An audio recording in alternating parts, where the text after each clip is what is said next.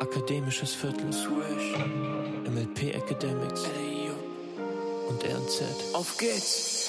Herzlich willkommen zum Akademischen Viertel. Der Academics Podcast der RNZ. Academics Podcast der RNZ. Swish. Hallo zusammen. Ich bin Jürgen Berger und in Folge 13 des Akademischen Viertels haben wir eine Premiere. Mein Kollege Marcel Schreiner aus der Online-Redaktion ist heute mit mir im Studio. Er vertritt Nico Beck, meinen hochgeschätzten Partner ansonsten, der im wohlverdienten Urlaub ist. Hi Marcel, danke, dass du dir Zeit nimmst für uns. Ja, hi Jürgen, sehr gerne. Ich freue mich schon. Ich freue mich, den Nico vertreten zu dürfen.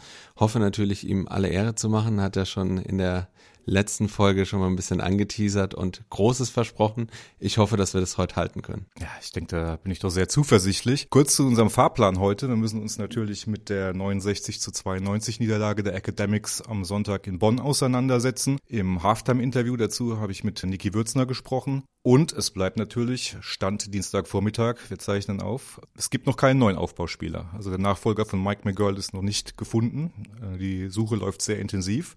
Und was wir natürlich auch machen müssen, ist der Ausblick aufs kommende Wochenende. Samstag spielen die Academics zu Hause gegen Ludwigsburg. Da dürfen wir gespannt sein, wie sich die nächsten Wochen auch entwickeln, was neuen Spieler angeht. Aber fangen wir vielleicht erstmal mit dem Wichtigsten an, und zwar mit dem vergangenen Spiel. Tip-off. Du warst dabei in Bonn. Erzähl uns einfach mal, wie hast du den Auftritt der Academics wahrgenommen? Ja, also die ersten zwei Minuten, würde ich mal sagen, waren top. Dreier Bennett Hund, Zweier Jeffrey Carroll. Und danach wurde es doch sehr bitter, muss ich sagen. Also Bonn war in allen Bereichen überlegen. Jetzt muss man dazu immer im Blick haben, was Bonn für eine Mannschaft ist. Also die sind amtierender Champions League-Sieger, haben aber einen kompletten Neustart hingelegt. Neuer Trainer, komplett neues Team. Mussten sich auch erst finden, kommen aber immer besser ins Rollen und du siehst halt die Qualität dieses Kaders. Also die ist einfach in der Breite, in der Spitze enorm. Die haben in dieser Saison wirklich rollen das Feld so ein bisschen von hinten auf und sind sicherlich ein Aspirant auf äh, einen der ersten vier, fünf Plätze in der Tabelle. Und die Academics, ja, sie haben sich bemüht, aber sie haben einfach im Endeffekt kein Mittel finden können, weil Bonn halt Ende erstes Viertel, da hat Brian Fobbs drei Dreier geschossen, einen mit der Schlusssirene des ersten Viertels. Und das war so ein bisschen so, so der Knackpunkt. Also danach war, war die, die Messe eigentlich gelesen. Die Academics sind zwar noch mal im dritten Viertel, hatten sie mal eine kurze gute Phase, aber es war eigentlich auch die einzige kurze Phase, wie Jonas Isalo, der Trainer, gesagt hat. Und es war einfach eine, sie waren chancenlos. Ja, absolut. Von der Stimmung, wie sie dann letztendlich auch war, gerade auch so im Team, wenn man da so ein bisschen dabei ist, ist man, du bist da sicherlich dann noch mal ein bisschen näher dran als jetzt unser Zuhörer. Hattest du da auch das Gefühl, dass es einfach daran lag, dass der Gegner einfach sehr, sehr stark war oder auch daran, dass Heidelberg einfach im Moment gerade keine richtig gute Phase hat, um es vorsichtig zu formulieren. Oder einfach auch eine Mischung aus beidem. Ja, also der Gegner war stark, wobei Trainer Royal Moors, der hat gesagt, das war jetzt nicht unser bestes Spiel, aber sie waren, also die Qualität war einfach höher und was halt noch dazugekommen ist, Heidelberg hat offensiv einen rabenschwarzen Tag erwischt. Also Niki Würzner, wenn wir später noch hören, hat zwölf Punkte, Topscorer. Also, Mhm. also es ist für ihn Sagt schon einiges, sagt ja. einiges aus, ohne ihm jetzt da irgendwie zu nahe treten zu wollen. Aber er ist jetzt nicht der Scorer. Er ist eher ein, Def ein Defensivspezialist, Mannschaftsspieler. Und er war mit war der beste Werfer. Danach kam Bennett Hund mit elf Punkten, dann Tim Coleman mit zehn, auch mit keiner guten Quote. Insgesamt die Wurfquote, sie haben, glaube ich, 36 Prozent geschossen. Bonn war bei 50 insgesamt. Das war schon auch äh, ein großer Unterschied, den man mit in Betracht ziehen muss. Und vor allem Jeffrey Carroll, der hat das erste Ding reingelötet, da hast du gedacht, Fadeaway Jumper, super, das wird. Und danach kam halt nichts mehr. Das war, war sein einziges Field Goal, was er verwandelt hat. Ist bei vier Punkten am Ende rausgekommen und du brauchst halt in so einem Spiel auch jemanden, der heiß läuft und das hatten sie einfach nicht. Ja, klar. Ohne den fehlt es da natürlich an allen Ecken und Enden. Wie sah es personell aus? Da gibt's ja sicherlich noch einige andere Namen, die du jetzt noch nicht angesprochen hast, die da eigentlich da auch ja gerne mal in die Bresche springen können. Was man aber natürlich auch sagen muss, dass Paul Zipser und Vincent Kestelot, äh, zwei sehr wichtige Spieler für die Academics, Aufgrund von Verletzungen, das hat man ihnen deutlich angemerkt, also Paul Zipser plagen Knieprobleme, Vincent Kestelot hemmt eine Schulterverletzung, dass du, wenn du halt in so einer Situation wie aktuell ohne Nummer eins Aufbauspieler quasi, der auch so ein bisschen Struktur ins Spiel bringen muss, auch noch solche Probleme hast, dass es dann halt einfach immer schwieriger wird, überhaupt in den Flow reinzukommen. Und wenn dann die Defensive halt auch nicht hundertprozentig funktioniert und wenn du auch leichte Fehler hast, wird einfach das von einer Mannschaft wie Bonn gnadenlos ausgenutzt. Ja, absolut. Timeout. Diese Folge präsentiert das Team von Maler Eck. Seit 1905 spielt Maler Eck in der ersten Liga für die Verschönerung und Sanierung ihrer Immobilie. Innen und außen. Maler Eck. Ihr Haus, ein Partner. Mehr Informationen auf maler-eck.de. Sollen wir direkt mal reinhören? Du hast uns schon ein Interview mit dem Topscorer versprochen. Halftime. Was war für dich der entscheidende Punkt heute? Dass es relativ deutlich war, vom Ergebnis her zumindest? Ja, wir sind nicht so gut rausgekommen, waren relativ früh im Rückstand. Dann war es schon, schon mal schwer, wieder zurückzukommen. So eine Halle wie hier in Bonn ist, ist, ist tough. Wir hatten zwar ein paar Runs, wo wir uns teilweise zurückkämpfen konnten, ähm, aber haben es nie ganz geschafft. Da war Bonn einfach zu abgezockt. Und wir haben defensiv zu viele Fehler gemacht. Äh, Bonn hat immer die richtige Lösung gefunden, muss man sagen, auch Respekt daran und haben uns da ein bisschen alt aussehen lassen. Jetzt habt ihr in Kreilsheim ein wichtiges Erfolgserlebnis gehabt, jetzt gegen eine Mannschaft verloren, die, wenn man ehrlich ist, eine andere Qualität hat. Wie siehst du euch auf eurem Weg momentan? Ja, wir haben schon noch viel vor uns. Der Sieg in Kreilsheim war definitiv sehr, sehr wichtig, gar keine Frage. Natürlich ist Bonn ein Team, gegen das man verlieren kann. Aber wir sind aktuell in der Lage, in der wir jedes Spiel brauchen. Das heißt, wir sollten in jedem Spiel um alles spielen und nicht mit dem Gedanken reingehen, gegen Bonn können wir verlieren. Das hat mir heute teilweise ein bisschen gefehlt und dann ja, äh, kommt man hier schnell unter die Räder. Wie siehst du das als Spieler, dass für Mike McGill wird ein Nachfolger gesucht, ist noch keiner da? Wie wichtig wäre es denn, dass möglichst schnell jemand kommt? Oder sagst du auch, wir haben jetzt noch ein Spiel gegen Ludwigsburg, dann ist zwei Wochen Pause, da könnte man auch jemand Neues integrieren? Genau, also ähm, natürlich brauchen wir jemanden äh, auf dieser Position, das ist, denke ich, ganz klar. Aber ich denke auch, äh, wie die Geschäftsleitung da schon richtig gesagt hat, das bringt jetzt nicht irgendjemand zu verpflichten, nur damit man jemand hat, ähm, sondern man muss schon schauen, dass es dann auch der Richtige ist. Nächste Woche gegen Ludwigsburg wird genauso ein schweres Spiel für uns, ganz klar. Danach hat man die zwei Wochen Pause. Vielleicht schafft man es da irgendwie den richtigen Spieler zu finden und zu integrieren. Das wäre natürlich super. Aber es ist natürlich auch nicht einfach, während der Saison einen Spieler mit einer gewissen Qualität auf dieser Position zu finden. Ja, und da gibt natürlich der Verein das Beste, da jemanden zu finden. Und wir können so lange ähm, einfach nur unseren Job machen und müssen alles geben und mit Einsatz spielen. Ich denke, das ist das Wichtigste. Wie schwierig ist es für dich als Spieler momentan, so eine Phase? Ja, natürlich ist es nicht einfach, aber ich denke, wir sind alle Profis. Äh, also man, soll, man sollte schon mit so einer Situation umgehen können. Auf dem Feld ja, sieht man auch immer mal wieder ein paar Köpfe hängen. Das ist, denke ich, nicht gut. Das sollten wir auch schnell abhaken. Weil ja, es geht weiter. Wir müssen nach vorne schauen. Also wir müssen jetzt ans nächste Spiel denken, äh, nicht die Köpfe hängen lassen und zeigen, dass wir auch in diesen Sport gehören. Ein Mutmacher ist, dass du heute offensiv, ich glaube, du warst der beste Scorer. Ja, ja, ob das ein Mutmacher ist oder nicht, weiß ich nicht. Ich denke, normalerweise sollten andere Leute oben stehen, aber man kann immer mal einen schlechten Tag haben offensiv. Das ist, denke ich, nicht das Problem. Heute lag es definitiv an der Defensive. Ja, wir haben gehört, was Niklas Würzner zum Spiel und darüber hinaus zu sagen hatte. Und sein Credo ist ja so ein bisschen, wenn man auch vorausblickt, dass wir die Köpfe einfach nicht so schnell hängen lassen dürfen. Nicht wir, also die Spieler der Academics natürlich. Das ist auch so ein bisschen ein Punkt, den auch Kapitän Akim Vargas nach dem Spiel in Bonn angesprochen hat. Er hat sogar das noch ein bisschen drastischer formuliert. Also wir müssen aus dieser Opferrolle einfach raus. Es klingt so ein bisschen danach, dass nicht alle Spieler so den Ernst der Situation erkannt, will ich jetzt gar nicht mal sagen, aber dass er halt einfach in dieser schwierigen Situation und dann auch in so einem Match gegen eine, Mannschaft wie Bonn wenn es dann nicht so läuft, dass sie dann so wirklich absolut mit alle Ellenbogen ausfahren und sagen, okay, wir verlieren, aber ich will jetzt doch schon nochmal zeigen, äh, wer ich bin und was ich kann. Und so, so kleinere Statements setzen. Und das ist halt auch so ein Knackpunkt, der für die nächsten Wochen entscheidend sein wird. Jonas Iserloh hat nach dem Spiel gesagt, zur Frage, zur, eigentlich zur wichtigsten Frage nach dem neuen Aufbauspieler, er hätte ihn am liebsten natürlich sofort.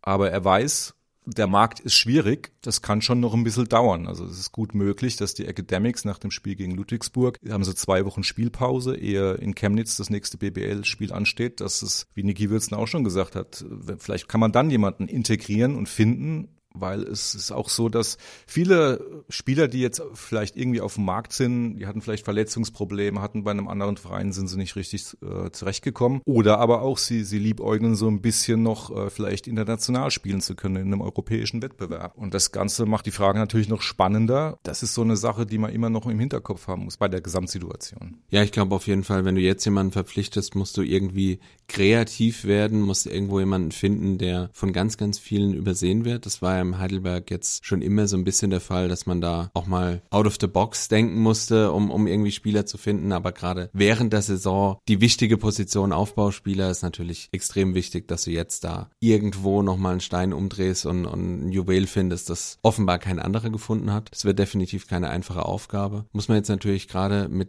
dem Blick auch, wie du schon sagst, auf die nächsten Spiele auch sehen, ja, gegen Ludwigsburg könnte das eventuell gar nicht so schlimm sein. Es wird halt darauf ankommen, dass man noch näher zusammenrückt, diesen Hustle entwickelt, da wirklich von Anfang an da zu sein und füreinander diesen, diesen Extrameter zu gehen. Jeder für den anderen. Ist so richtig der Funke übergesprungen ist, wie du schon gesagt hast, vielleicht nicht bei jedem, nicht in die letzte Pore rein, aber das wird, darauf wird es halt aufkommen, dass man jetzt nicht die nächste Klatsche bekommt, dass man irgendwie zusammenrückt und richtig, richtig, richtig beißt und natürlich Fehler vermeidet. Und da muss man natürlich sagen, die meisten Turnover hatte natürlich auch Mike McGurl mit fast fünf Stück pro Spiel. Ja, also man muss ja sagen, sie haben ja bei den Niederlagen jetzt, man kann ihnen nicht vorwerfen, dass sie nicht gekämpft haben. Also der Einsatz war schon immer da. Es ist halt so in manchen Situationen, dass halt der Luftballon, wenn du den anpiekst und dann geht die Luft ganz schnell raus, wenn du, wenn du halt dann einfach mal in einer Situation bist, wo du denkst, oh Mensch, das wird jetzt gar nichts mehr. Also das ist so eine Sache, die, wo man ansetzen kann. Und natürlich wird auch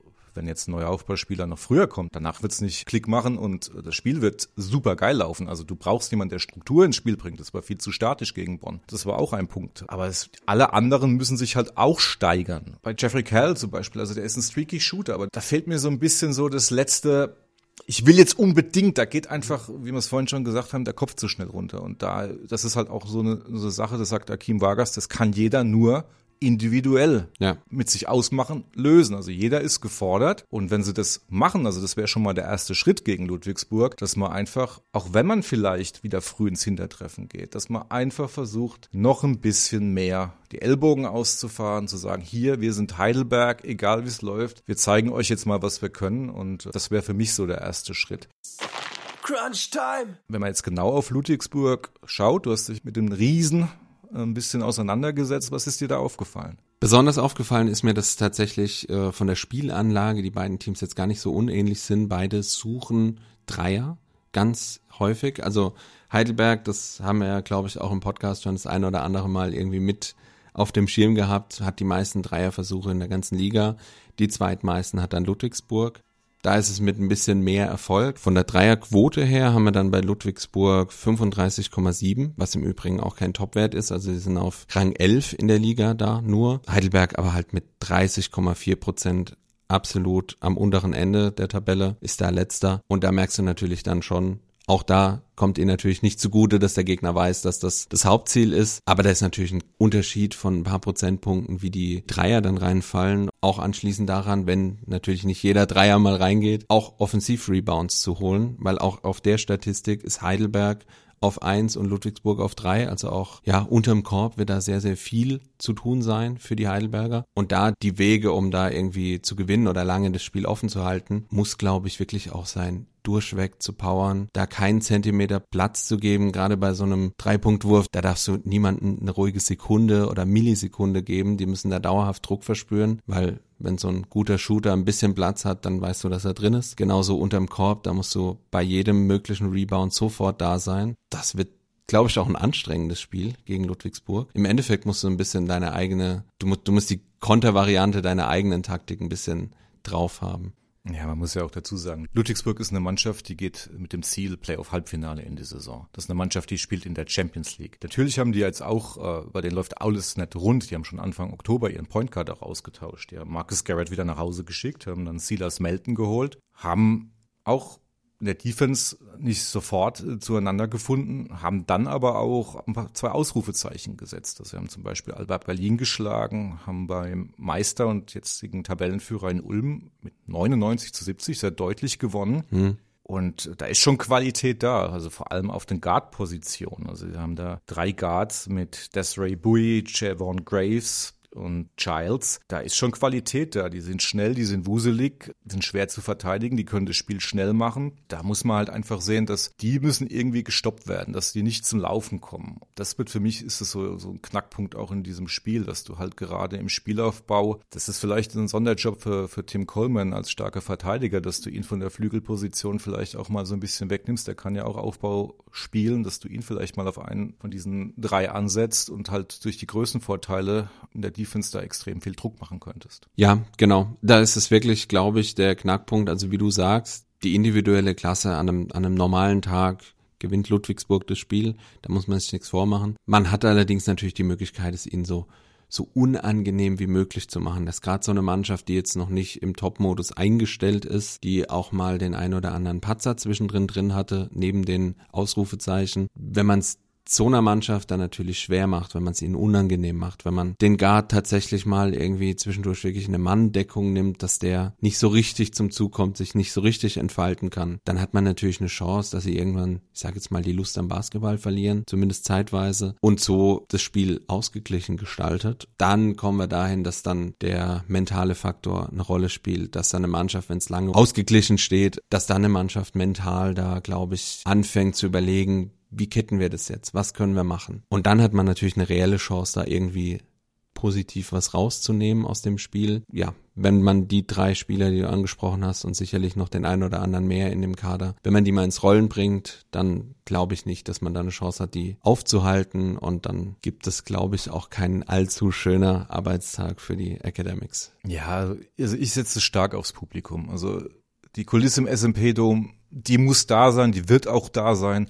Und dann muss, wichtig ist halt enorm wichtig, ein guter Start dass du reinkommst, dass du nicht wieder früh in den Rückstand hinterherlaufen musst. Und es gibt ja noch so eine kleine Extra-Motivation, will ich es mal nennen. Der Fanclub aus Ludwigsburg, die Barock Pirates, die fahren hierher nach Heidelberg, gehen schön auf den Weihnachtsmarkt im Programm, haben sie angekündigt, um dann in die Halle zu gehen. Und vielleicht hat man ja so ein bisschen Lust, denen den Ausflug so ein bisschen zu verderben. Das war nicht ganz nett von mir, aber so ein bisschen mit dem Augenzwinkern kann man das sicher schon auch mal sagen, denke ich mal.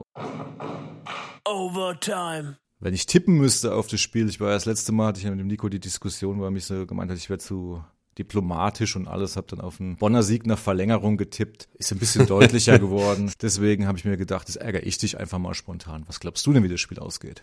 Oh, ist schwierig. Also ich glaube, dass man es relativ ausgeglichen zumindest am Anfang gestalten kann. Dann wird aber irgendwann auch die Luft ausgehen. Ich glaube, hinten raus kann es dann doch wieder deutlicher werden. Sagen wir mal, so leid mir es tut, Ludwigsburg mit 15 Vorsprung, kann ich mir schon vorstellen. Was jetzt nicht bedeutet, dass ein katastrophal schlechtes Spiel von Heidelberg sein muss. Ich glaube, wenn du aus diesem Spiel am Ende rausgehst und sagst, wir haben zwar mit 15 verloren, wir waren aber drei von vier Vierteln gut dran, im letzten sind sie dann weggezogen, wir haben richtig Gas gegeben, wir haben es ihnen echt schwer gemacht. Darauf kann man mit der Ergänzung eines neuen Spielmachers, mit vielleicht noch ein, zwei weiteren Stellschrauben, darauf kann man zumindest aufbauen, eben für Gegner, die mehr im direkten ja, Kontrahentenfeld liegen als Ludwigsburg ich glaube, dann kann man unterm Strich selbst mit einer etwas höheren Niederlage auch zufrieden sein. Alles klar. Marcel, dann bedanke ich mich ganz herzlich. Hat Spaß gemacht, dass du dabei warst. Sehr gerne, mir auch. Und dann wird der Nico nächste Woche wieder da sein, aber du wirst sicherlich im Laufe der Saison auch noch das ein andere Mal am Mikrofon sein und da freue ich mich jetzt schon drauf. Bis dann. Bis dann.